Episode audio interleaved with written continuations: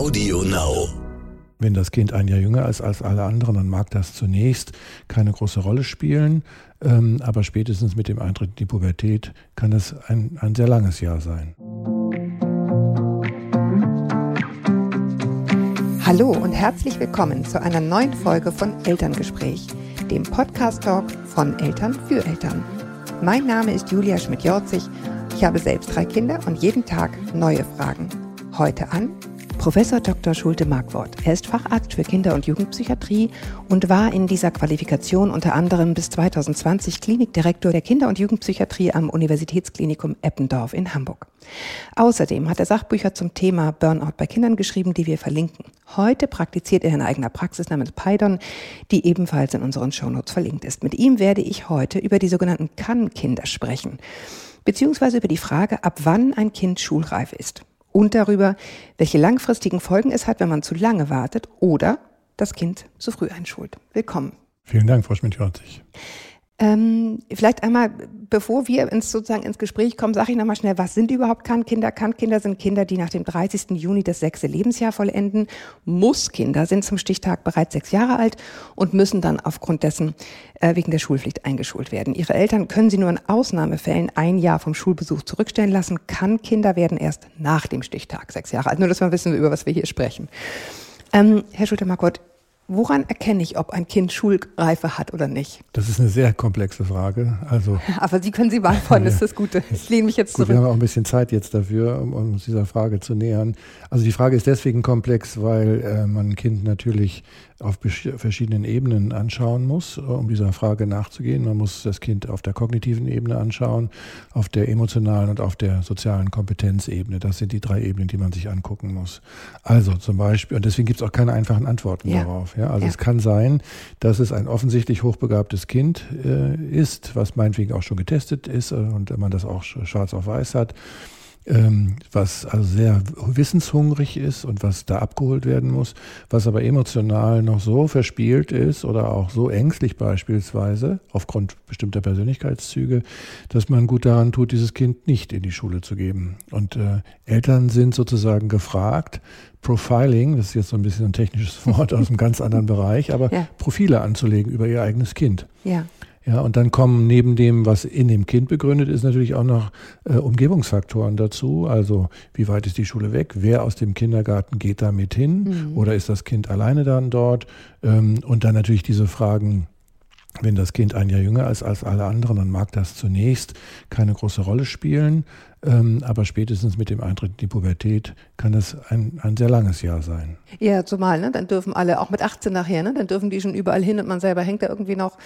Genau. Ähm, ja, zumal man, glaube ich, eine Sache noch dazu sagen muss, ähm, wenn die Kinder, die als Kannkinder zurückgehalten wurden oder andersrum in die Schule kommen, sitzen sie dann häufig mit den Kannkindern des, des letzten Jahres zusammen, die dann schon um die sieben sind fast und schon richtig gute Dinge können. Also das ist häufig, es ist sch- tatsächlich in der Tat schwierig.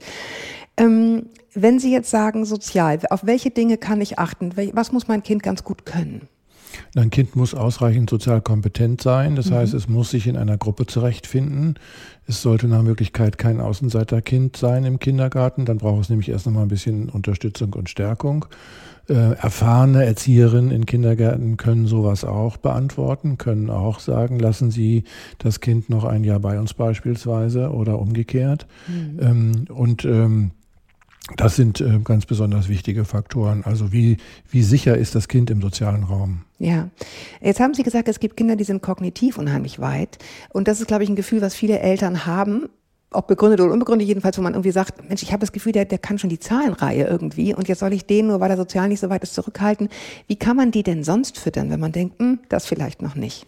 Also es gibt ja viele Schulmaterialien und Vorschulmaterialien, die man freikäuflich erwerben kann und mit denen man dann zu Hause mit den Kindern bestimmte Dinge spielerisch oder auch vielleicht ein bisschen auch ähnlich wie Schule, also je nachdem wie wer von Mutter und Vater wann wie viel Zeit hat, kann man das natürlich auch zu Hause aufgreifen. Man kriegt die, man muss die Kinder nicht nur sozusagen durch die Schule satt kriegen, also kognitiv satt kriegen. Und dann ist Kognition auch nicht das Einzige. ne? Es gibt natürlich auch die Frage, wie äh, ist das Kind körperlich unterwegs, also was mit Sport beispielsweise. Hier haben wir, ein Hoch, haben wir im, im Sportbereich ein hochbegabtes Kind oder haben wir im musischen ein hochbegabtes Kind. Dann würde das auch was ganz anderes bedeuten für die Zeit der Überbrückung. Aha, okay, also auch sowas wie, weiß ich nicht, ein Hobby, was mich ein bisschen fordert, könnte was sein. Ja, unter Umständen, also mindestens ein Hobby, aber vielleicht hat er tatsächlich auch äh, ein Kind, was in dem Bereich besonders begabt ist. Das ist ja etwas, was oft hinten runterfällt. Wenn wir an Schulfähigkeit oder Schuleignung denken, dann wird Sportlichkeit und, und Musikalität spielt dabei gar keine Rolle. Mhm. Kann aber ein sehr wichtiger Faktor sein fürs Kind, um auch noch äh, ausreichend ausgelastet zu sein und satt zu werden. Wenn Sie, also ich meine, viele Eltern, die sich mit dieser Frage befassen, sagen sich ja auch, ja, okay, und welche Schule dann noch on top? Also nicht nur die Frage, ob, sondern welche Schule passt. Gibt es dazu eine, gibt es so Leitlinien, wo Sie sagen, ja, das passt vielleicht dafür, das passt vielleicht dafür? Also Schulwahl, glaube ich, ist immer ein, ein, ein Kompromiss zwischen Erreichbarkeit und dem Ruf einer Schule. Wobei ich dazu immer sage, nichts ist irrationaler als der Ruf einer Schule. Wollte ich sagen, es ja. gibt Schulen, die gelten als besonders gut oder besonders streng oder besonders herausfordernd oder tolerant oder leicht. Äh, ich glaube, dass es am Ende äh, in allen Schulen äh, gute Lehrer gibt und schlechte Lehrer. Es gibt engagierte und weniger engagierte. Und dann hängt es sehr davon ab, in welchem sozialen Kontext die Kinder das erleben. Das kann, könnte zum Beispiel ein Argument sein, dafür zu sagen, wir geben das Kind noch nicht alleine schon mhm. in die Schule, sondern wir warten, bis, die an, bis es mit den anderen mitgeht, damit es in diesem sozialen Kontext bleibt. Ja, ähm, ich reite jetzt noch mal einmal auf der Schulwahl als solches rum, auch wenn wir es kurz halten in dem Zusammenhang. Aber wenn Sie sagen, ich habe ein sehr, sehr verspieltes Kind, ein Kind, was sich unheimlich gerne bewegt, gibt es dann Schulformen, die da besonders gut passen? Gerade wenn ich denke, wenn ich nicht so ganz sicher bin, ist das ein Kind, was gut stillsitzen kann? Also von der grundsätzlichen Schulform her habe ich nicht den Eindruck, dass wir da eine große Wahl haben. Wir sprechen ja jetzt erstmal von den Grundschulen. Das ist bei Gymnasien dann vielleicht noch mal ein bisschen. Ja, naja, Waldorf, Montessori zum Beispiel. Genau, es gibt nur die Differenzierung sozusagen Waldorf, Montessori, äh, eine pri private Schulen oder die normalen Regelgrundschulen. Ähm, also ich bin, was das angeht, immer eher dann für die Regelschule, weil äh, da doch die Gewähr am größten ist, dass die Kinder ausreichend gut lernen. Also ich habe ein paar Mal in meinem Berufsleben Übergänge von der Waldorfschule in Regelschulen zurück begleitet. Das war immer extrem mühsam für die Kinder und extrem aufwendig. Es sei denn, man ist so anthroposophisch orientiert, dass man sozusagen von Beginn an beschließt, mein Kind soll anthroposophisch erzogen werden. Dann ist es was anderes. Ja. In welchen Fällen glauben Sie, sollte man denn ein Kind vor der Zeit einschulen? Wir haben jetzt ja eher so gesprochen, so wann ihr vielleicht nicht. Wo sagen Sie, oh ja? Also es gibt, es gibt sicher Kinder, die ähm, äh, in allen Bereichen so gut entwickelt sind und vielleicht jetzt auch nicht äh, sozusagen ein, ein, halbes Jahr da ins Land gegangen ist, was, was, den, was den Geburtstagstermin angeht, sondern sind dann vielleicht auch nur vier Wochen, sechs Wochen, acht Wochen oder so, dann würde ich nicht zögern. Aber ich habe genauso auch erlebt, dass Kinder sehr davon profitieren, dass sie noch ein Jahr zurückgestellt worden sind ähm, weil das ist manchmal dann leichter. Also älter sein ist, ist sozusagen leichter als jünger sein im Vergleich zu den anderen. Ja, wenn Sie, ich weiß nicht, haben Sie Erfahrung damit mit Kindern, die dann sozusagen eventuell ein Jahr zu früh eingeschult wurden und dann in der Pubertät diese Themen kriegen? Also das kommt nicht, nicht häufig vor und es ist auch in der Regel wahrscheinlich kein Thema, mit dem man zu uns in die Kinder- und Jugendpsychiatrie kommt, aber natürlich habe ich solche Kinder gesehen. Also äh, man muss sich ja sowieso vorstellen, dass zum Beispiel bei den Mädchen die, die Menarche, also die, die erste Regelblutung, eine unglaublich hohe Varianz hat. Da können drei Jahre dazwischen liegen. Wenn das auch noch dann sozusagen äh, weiter, sich weiter ausdehnt, dadurch, dass das Mädchen besonders jung ist, weil es so früh eingeschult worden ist, dann kann das sehr viel ausmachen. Also es macht dann ein Gefühl von nicht dazugehören, von, von hinten dran stehen, von nicht konkurrieren können, von nicht dabei sein können. Ja, Sie hatten eben so ein bisschen im Nebensatz erwähnt, ja, wenn so ein Kind besonders schüchtern ist, muss man irgendwie gucken. Ähm, aber es gibt ja auch noch andere Dinge, wo man sagt, da sprechen wir richtig von Teilleistungsstörungen. Und wenn ich jetzt sozusagen unerfahrener Elternteil bin, dann denke ich, na, der ist einfach nicht schulreif, aber er hat einfach eine Teil, er oder sie hat eine Teilleistungsstörung. Wie unterscheide ich denn das? Also, äh, und was ist das überhaupt? Dazu ist der Satz wichtig, Intelligenz ist keine Blickdiagnose. Also ich werde ja oft auch solche Dinge gefragt. Wir testen also wir untersuchen die Intelligenz eines Kindes immer nur dann, wenn wir einen Anlass dazu haben. Also wir machen das nicht einfach so im Gießkannenprinzip, aber es ist schon eine häufig wichtige Frage. Und man kann sozusagen im Gespräch mit einem Kind überhaupt keinen Rückschluss daraus ziehen, wie intelligent dieses Kind ist. Und Teilleistungsstörungen, das sind Teilbereiche der Leistungsfähigkeit, die beeinträchtigt sind.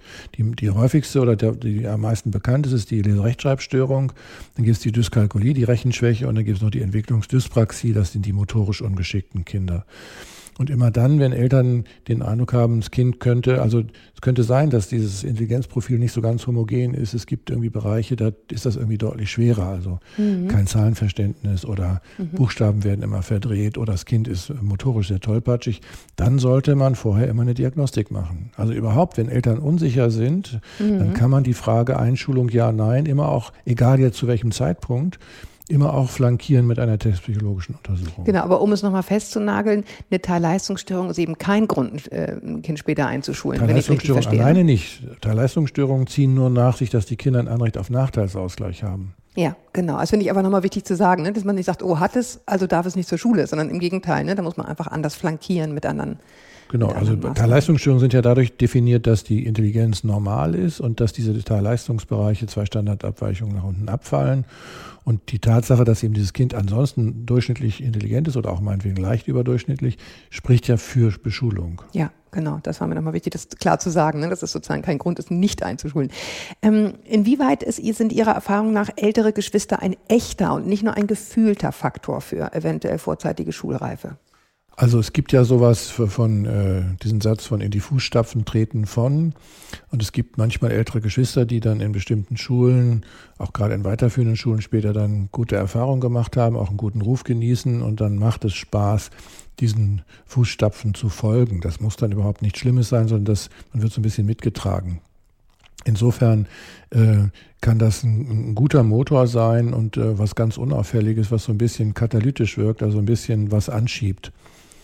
Ja. Und ich würde immer eher gucken, dass äh, Geschwister auf eine und dieselbe Schule gehen. Es sei denn, die hassen sich so, das gibt es ja auch manchmal so extreme Geschwisterkonkurrenz, dann macht es vielleicht keinen Sinn. Aber ansonsten finde ich es immer gut, wenn Geschwister einer Familie auf eine Schule Eine gehen. Gang, eine Schule.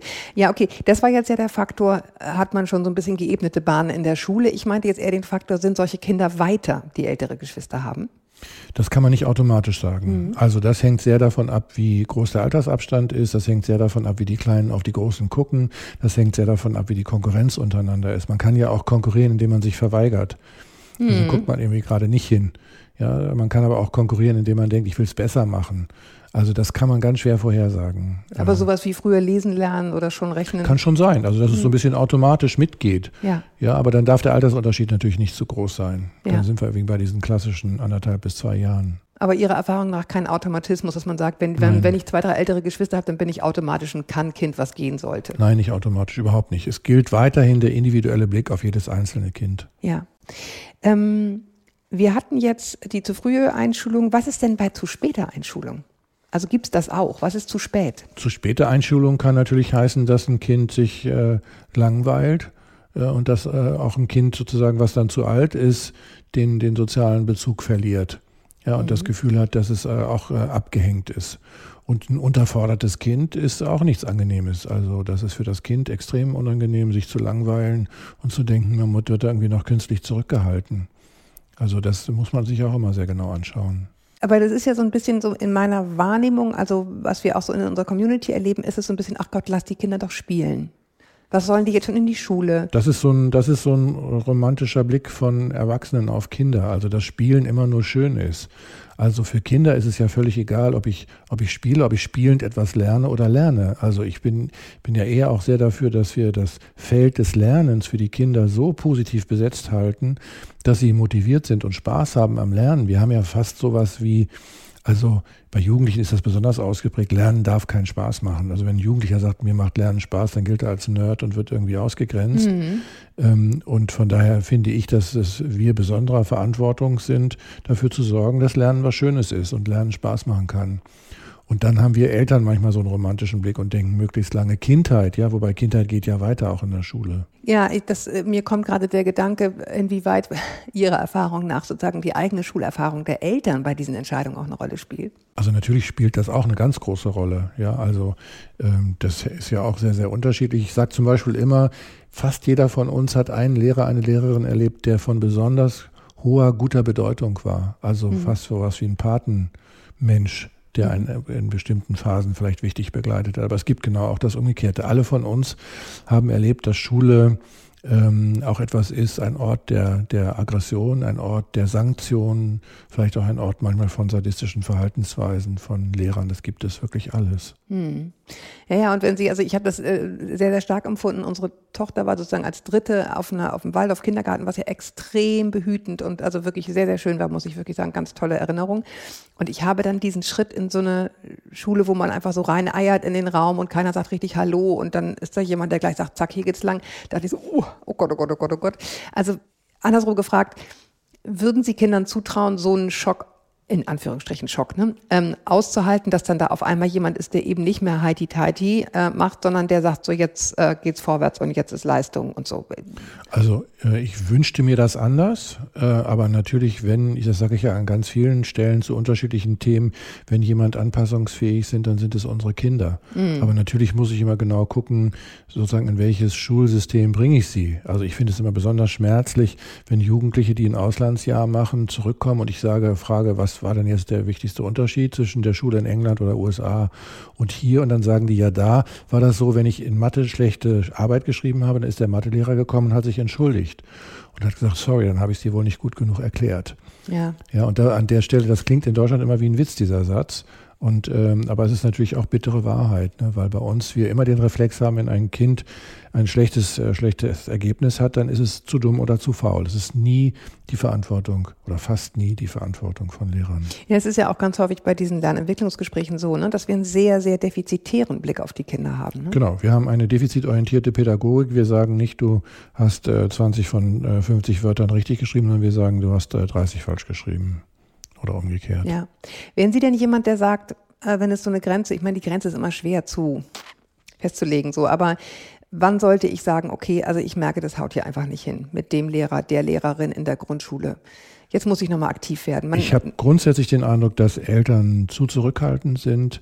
Ich habe auch grundsätzlich den Eindruck, Echt? dass wir. Meinen Sie, Lehrer teilen die Auffassung? Bitte? Meinen Sie, Lehrer teilen diese Auffassung? Nein, das glaube ich nicht. Das glaube ich nicht. Aber ich glaube, dass Eltern zu zurückhaltend sind. Es gibt ja auch sowas, ich habe doch oft so eine Situation, wo ein Kind sich nachvollziehbar beschwert über einen übermäßig strengen, unnachsichtigen ja. Lehrer. Ja, von ja. dem das Kind sich auch nachvollziehbar benachteiligt fühlt. Und wenn ich dann sage zu den Eltern in Gegenwart des Kindes, ich finde, sie müssen in die Schule gehen, sie müssen etwas tun, dann sagt als allererstes das Kind, nein, Mama, bitte nicht, dann leide ich ja. darunter. Allein der Verdacht, dass die Tatsache, dass Eltern sich beschweren oder Kritik anbringen, zum Nachteil gerät für das Kind. Es ist unglaublich, dass Kinder diese Fantasie haben müssen. Aber glauben Sie, dass das, ich muss es mal richtig äh, da einmal nachhaken, weil das kenne ich von meinen Kindern nämlich auch. Ich bin jemand, der sehr schnell sozusagen denkt, oh, da muss ich jetzt aber mal mhm. anrufen und die sagen, um Gottes Willen bloß genau. nicht. Ich glaube aber nicht, dass die also ich glaube nicht, dass sie so repressive Erfahrungen haben, dass sie wirklich denken, sie hätten Nachteile. Sie finden es einfach peinlich, glaube ich. Die peinlich, das ist ein bisschen altersabhängig. Also je mhm. älter die werden, desto mehr werden Eltern peinlich, wenn sie überhaupt nur in der Nähe sind. Ja, mhm. das ist, das ist ein pubertärer Effekt. Aber vorher ist es ein anderer Effekt. Mhm. Und vorher ist es schon so, also die, die äh, Lehrerabhängigkeit der Zensuren ist ja allgemein bekannt. Also es gibt ja immer wieder Kinder, die berichten, ja, letztes Jahr hatte ich noch eine 4 in Mathe, dieses Jahr habe ich einen neuen Mathelehrer und ich habe eine 1. Hm. Ja, und dann fragt man sich, wie kann das denn eigentlich sein? Äh, wie, wie, wie, ist denn, wie ist denn dieser Zusammenhang? Und dieser Zusammenhang ist einfach groß. Und worum wir uns wirklich systematisch nicht kümmern, ist Schülerzufriedenheit.